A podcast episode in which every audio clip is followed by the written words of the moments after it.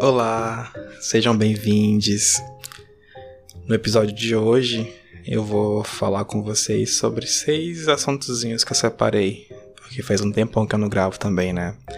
O primeiro vai ser sobre a OAB, o andamento do processo, né, gente? Depois vou falar de uma coisinha que eu tô começando a fazer agora, que é um não é novo, mas é novo para esse momento, pelo menos. É, também quero falar sobre uma máquina de fazer pão que eu comprei e ainda nem chegou. Sobre uma dimensão paralela chamada Sete Além. De um filme chamado De Olhos Bem Fechados. E no finalzinho eu trouxe um texto pra gente refletir em cima. Pois é, gente. O processo da UAB correu. Graças a Deus. Já tá na capital. E agora eu tô só aguardando eles deferirem o processo totalmente, mandarem as taxas para eu fazer o pagamento. E logo em seguida eu acredito que vai ter a solenidade para recepção, para recebimento da carteirinha da ordem, que eu preciso bastante porque o salário só vai aumentar quando eu tiver enfim com essa carteira. A expectativa é grande, mas eu realmente ainda não sei como é que vai ser nesses próximos dias. Um colega meu que trabalha lá na UAB me disse que na próxima solenidade já estaria nela, mas que provavelmente vai ficar só para depois das eleições, que ocorrem no dia 16 agora. Tô gravando esse podcast no dia 14 de novembro de 2021, então depois do dia 16 deve rolar a minha solenidade vamos torcer, né, de forma positiva, para que isso aí aconteça e que eu me torne, enfim, um advogado. Muito bem. Eu reiniciei uma fase da minha vida que eu tinha parado por diversos motivos, dentre eles problemas que eu estava tendo internamente, né? Ansiedade, talvez depressão, não sei porque nunca foi diagnosticado, inclusive deveria buscar um profissional da saúde para verificar essa questão dentro de mim. Mas eu tinha dado uma pausa nesse assunto e retornei agora com força total até, que é estudo para concurso.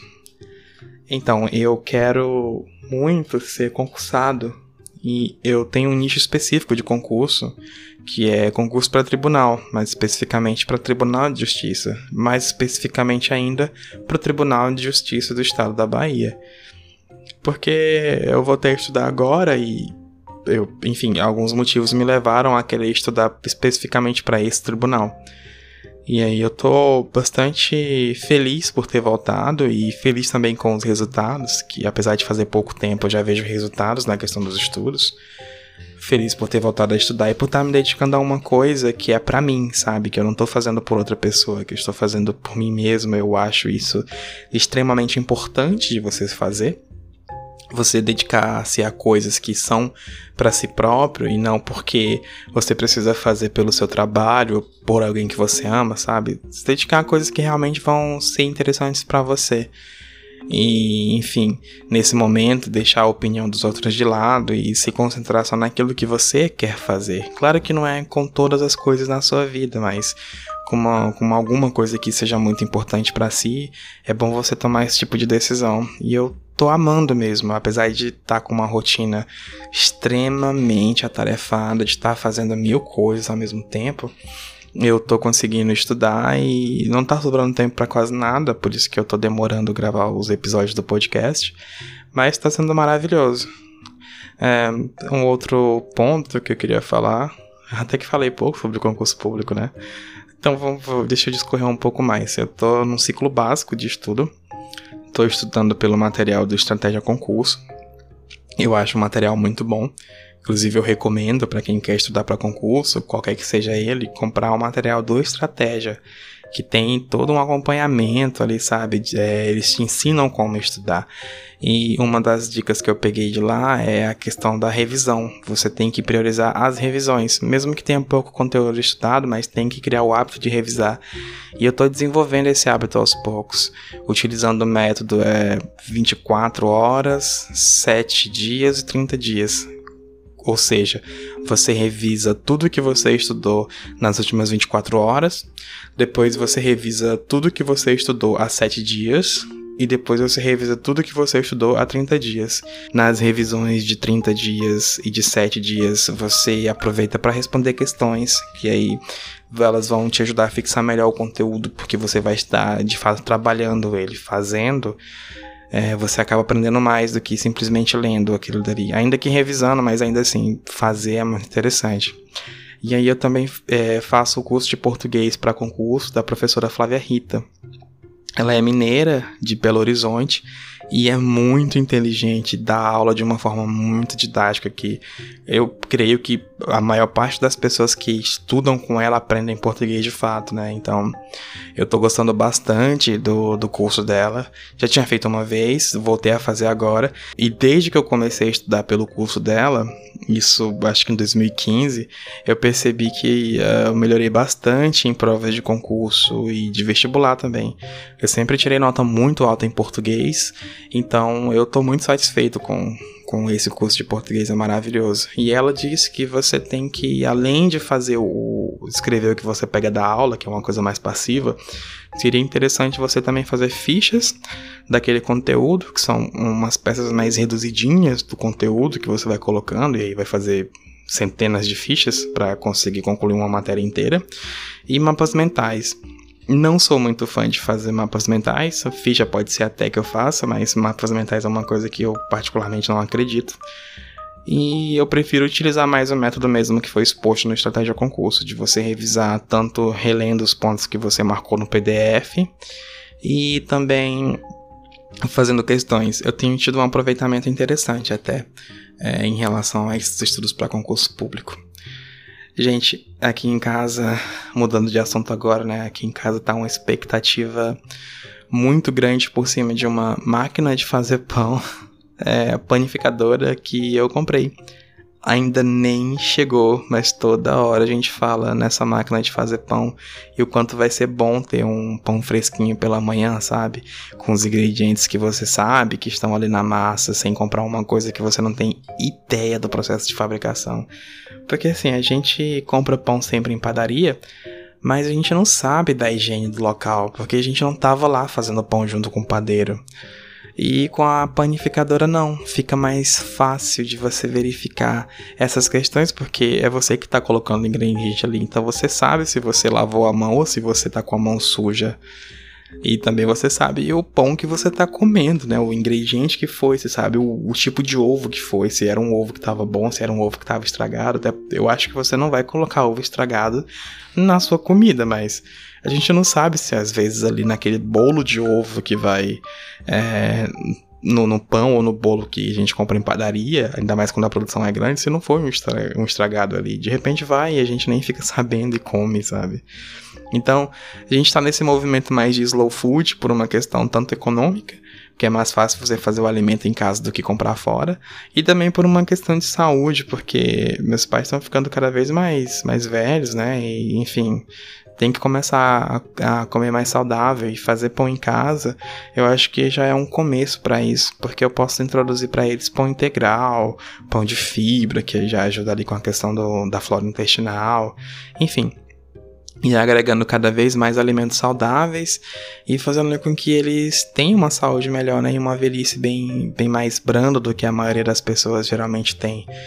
E eu tô gostando bastante dessa ideia, sabe? De ter algumas máquinas para fazer as coisas, como por exemplo, uma máquina para fazer arroz, que talvez eu compre logo, a air fryer, que é o sonho de consumo da minha mãe, uma máquina para lavar pratos, para ir facilitando até a vida mesmo, porque, gente, hoje em dia com a correria do dia a dia, com estudo, com trabalho, você quase não tem mais tempo de se dedicar a esses afazeres domésticos. Eu particularmente gosto de cozinhar, principalmente.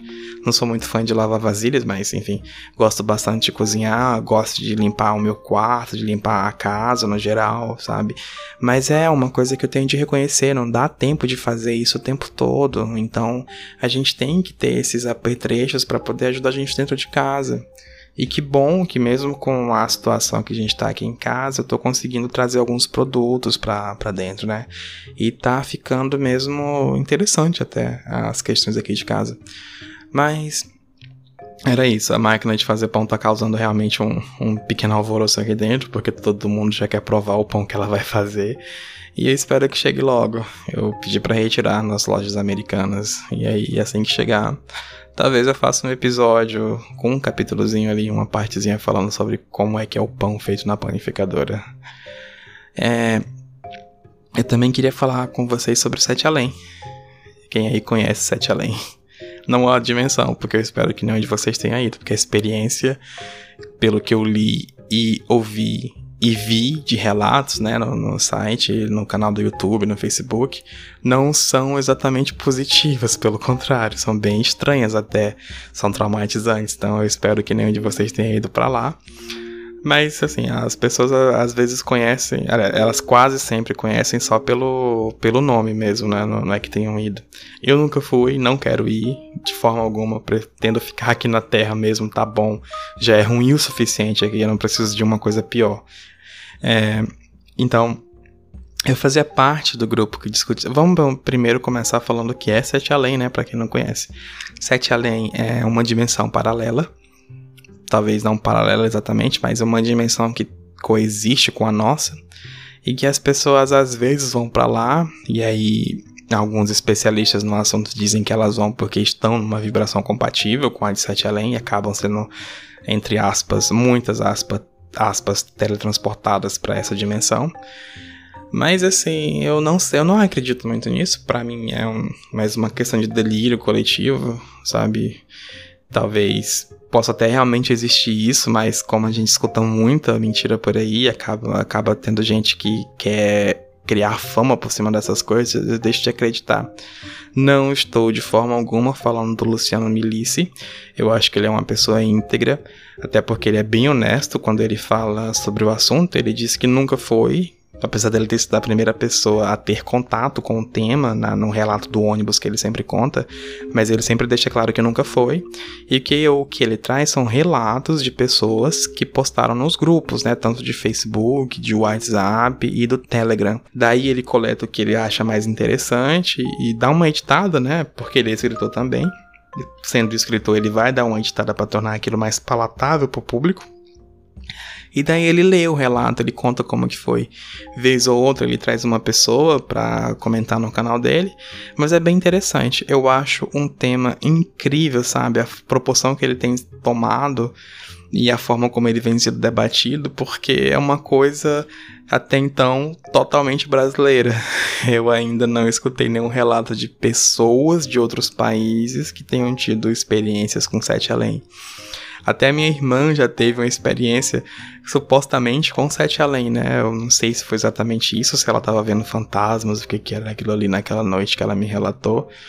Mas ela fala que uma noite ela estava na casa de uma tia e essa tia mora próxima de uma rodovia federal. E aí ela estava nessa rua que fica próximo da rodovia, olhando para a rodovia, e ela viu centenas de pessoas correndo na direção norte na rodovia, né? As pessoas estavam correndo na rodovia em direção norte. E ela, até hoje, ela, aliás, ela comentou isso comigo uma única vez e disse que estava com ela uma amiga dela, que hoje não é mais amiga, mas na época elas eram bem próximas. E aí eu vi bastante vídeo já sobre Sete Além, já ler nem tanto, nunca procurei assim fazer leitura sobre o tema, também não sei se existe livro sobre o tema aprofundado, no caso é, estudando o tema 7 além, mas eu fazia parte de um grupo de Telegram. Saí porque né, eu não via mais razão para continuar no grupo. Acabei saindo e me distanciando das pessoas que estavam lá. Mas eu gostava bastante porque era uma galerinha animada, sabe? Apesar de ter uns conspiracionistas ali, umas pessoas anti-vax.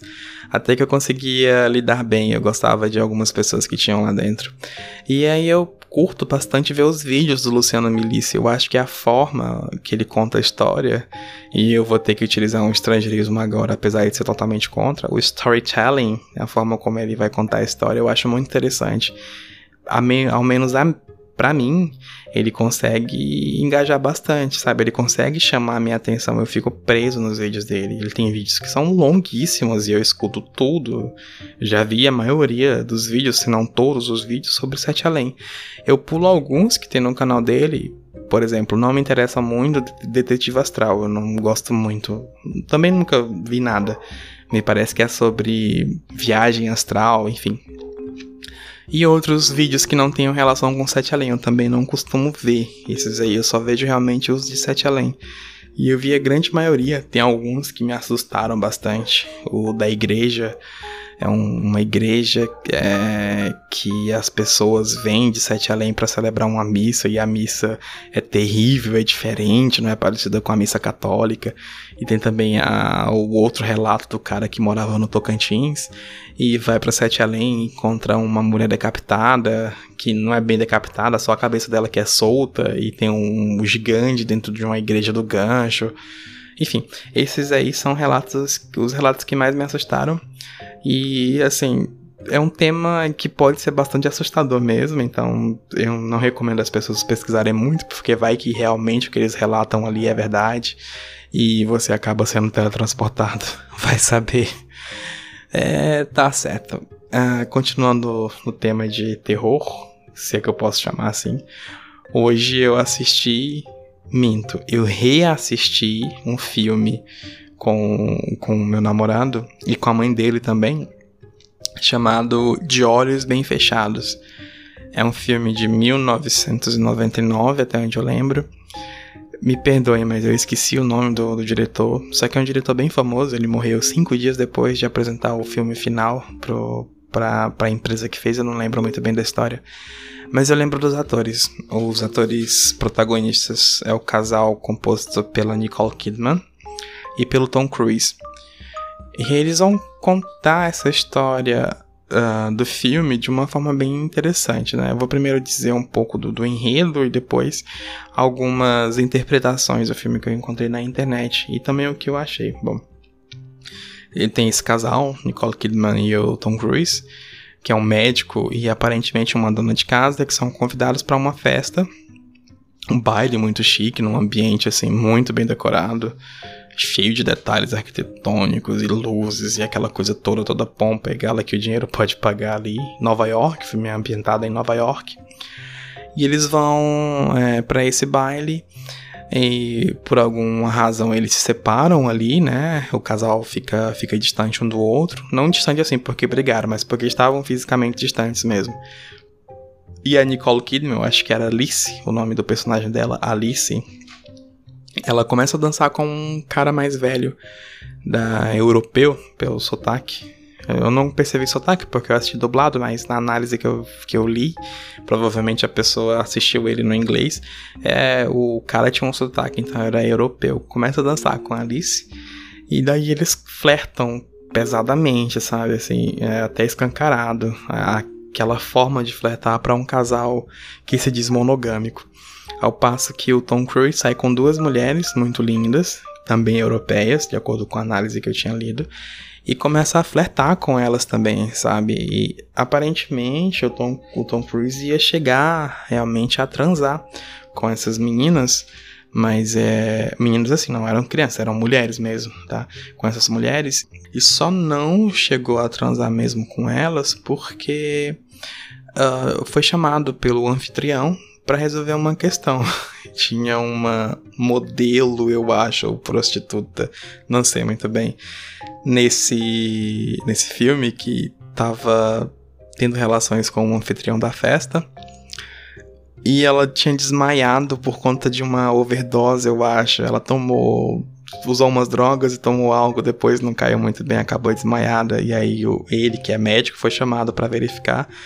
E aí ele conversou com a moça que estava semi-acordada e acaba que ela não tinha nada grave, só tinha realmente perdido a consciência ali rapidamente. E ele pede para ela ficar mais uma hora ali e depois mandar ela para casa. Depois dessa cena, acontecem algumas outras coisas, por exemplo, uma briga da Nicole Kidman e do Tom Cruise é, ela começa a falar sobre o desejo que ela sentiu intensamente por um oficial da Marinha que estava uh, num determinado local em que eles estavam também, numas férias. Não sei se era Cleveland, eu não lembro mais o nome do local. E o Tom Cruise fica estranho com essa, com essa, com essa informação. Eles começam a se beijar ali, quase tendo uma relação sexual, e aí ele recebe um telefonema informando que um cliente ou talvez amigo, eu não sei dizer o que que era, dele tinha falecido e ele vai até lá para verificar a casa dessa moça, para verificar a casa desse cara que morreu, porque a filha dele estava sozinha. E aí ele chega, recebido pela empregada, vai direto para encontrar a filha desse cara que morreu. E eles começam a conversar, enfim, falam sobre a morte do cara, e aí ela cai em prantos, desesperada, dizendo que amava ele e começa a beijar ele. E o que eu achei curioso é que ele não desvia do beijo, ele beija ela de volta. Mas eu não sei se tem alguma relação para a história. Eu pelo menos não percebi que tivesse alguma relação para a história. Talvez se a gente unisse com o fato de que ele tinha brigado com a esposa dele há pouco e estava provavelmente com inveja do sentimento fervoroso que ela sentia pelo oficial da marinha nas férias deles. Aí ele se permitiu isso daí, mas ele em momento algum desviou o beijo, simplesmente beijou de volta e depois só pediu para ela não confundir as coisas, eu acho, e dizer que é, eles mal se conhecia, mas ela disse várias vezes que o amava, enfim. E aí é, o filme continua e chega na, numa parte intrigante, que é uma espécie de, de, seita, de culto, eu não sei muito bem o que é aquilo. Eu sei que aquele áudio que é tocado no fundo, aquela música, sabe? Uma espécie de música clássica com um, uma melodia super densa e pesada, me deixa muito mal. Eu até lembrar que eu já tô todo arrepiado. Mas tem essa cena bem estranha de um ritual, eu não sei muito bem o que, que é, que são mulheres que estão encapuzadas e pouco depois ficam nuas. Enfim, daí pra frente eu não, não vou mais contar como acontece, porque vai acabar estragando um pouco a questão do filme, para quem não assistiu. Eu sei que é um filme velho, mas assim, nem todo mundo assistiu esse filme, provavelmente, porque é um filme bem, assim, pouco difundido, mas eu gosto bastante dele. E uh, a questão da análise que eu li. Na análise, ele traz ela, a pessoa que escreveu, eu não lembro quem escreveu, traz alguns pontos importantes que ela diz ser parte do que o autor do, do filme, no caso o diretor, é, acreditava, né? O que ele gostava de imprimir na tela para as pessoas, que é a questão da fragilidade da monogamia, da monogamia, é monogamia. Ah, o desejo feminino e essa farsa é, que os homens têm, essa fantasia na verdade que eles têm de que controlam as mulheres, né? E aí eu parei para pensar, porque eu tinha até discutido o filme com o meu namorado e a mãe dele disse que não tinha entendido nada. E para mim a, a questão fulcral do filme era o culto, aquele culto lá que estava acontecendo. Mas na perspectiva da análise que eu li, não, não era. Eram esses três pontos. E eu fiquei, nossa, mas realmente, porque ele vai trazer ali a questão do desejo feminino, né, para a sociedade nova-iorquina daquela época. Segundo o texto que eu li, eu não posso dizer isso com propriedade, eu estou simplesmente relatando o que eu li naquele texto. As mulheres eram tratadas como dóceis, inocentes, incapazes de trair, que só queriam segurança e tudo mais. E aí aquela personagem da Nicole Kidman, ela põe por terra tudo isso, porque ela fala de um desejo fervoroso que ela teve, que quase abandonou a família por conta de um oficial da, da Marinha que estava lá no mesmo local que ela e ela ficou perdidamente tentada a fazer isso, a se entregar para esse cara, sendo que o cara sequer olhou para ela. E o, o, Tom Cruise, ao passo que ele vê enxerga isso nela, na, na esposa, ele percebe que é, ele não tinha um desejo tão intenso quanto ela, e isso é meio que incabível para um homem. Por que, uma mulher deseja tão intensamente ter uma relação sexual? Pelo perdão da palavra, eles falavam muito palavrão lá no, no, no filme.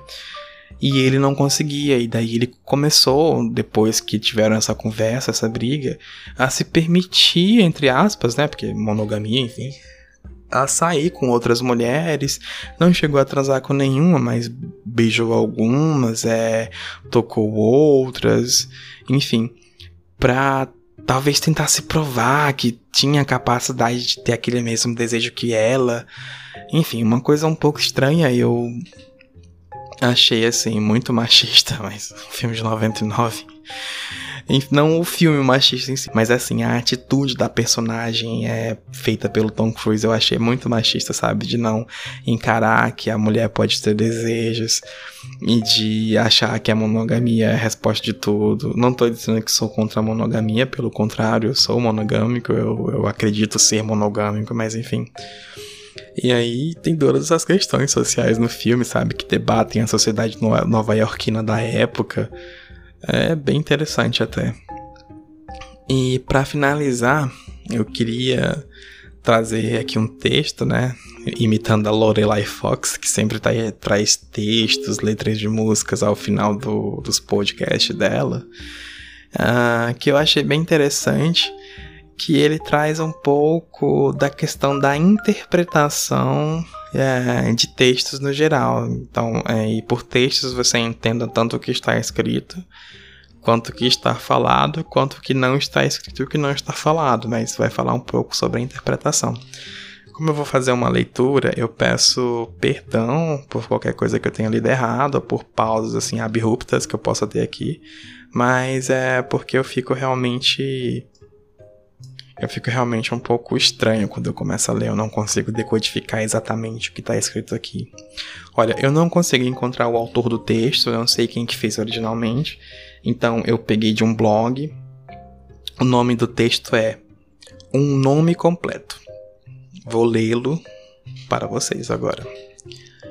Muita gente não está contente com o nome que ganhou ao nascer, sem ser consultado.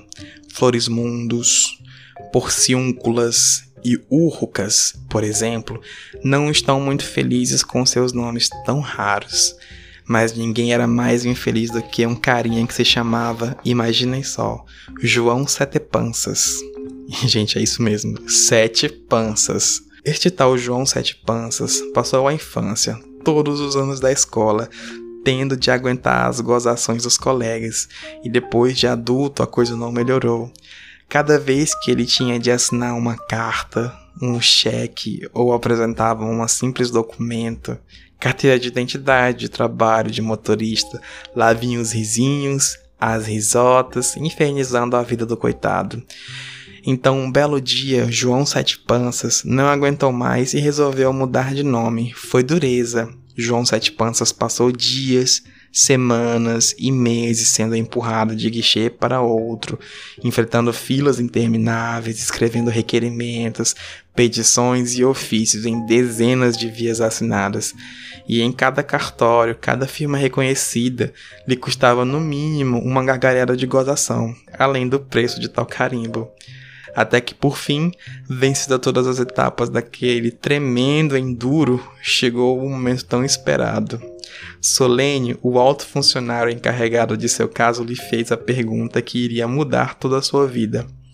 Senhor João Sete Panças, como deseja chamar-se de hoje em diante? E nosso herói, vibrante de felicidade, respondeu em alto e bom som: Benevide Sete Panças, Excelência. E é assim que ele se chama, até hoje, sem nenhuma pança a menos. Não vou falar nada sobre o texto, tá? Vou deixar a interpretação aberta para vocês aí. Eu agradeço muito quem ouviu o podcast até agora, se é que alguém ouviu o podcast, porque eu não divulgo para ninguém. Mas eu fico muito feliz de estar por aqui e até a próxima.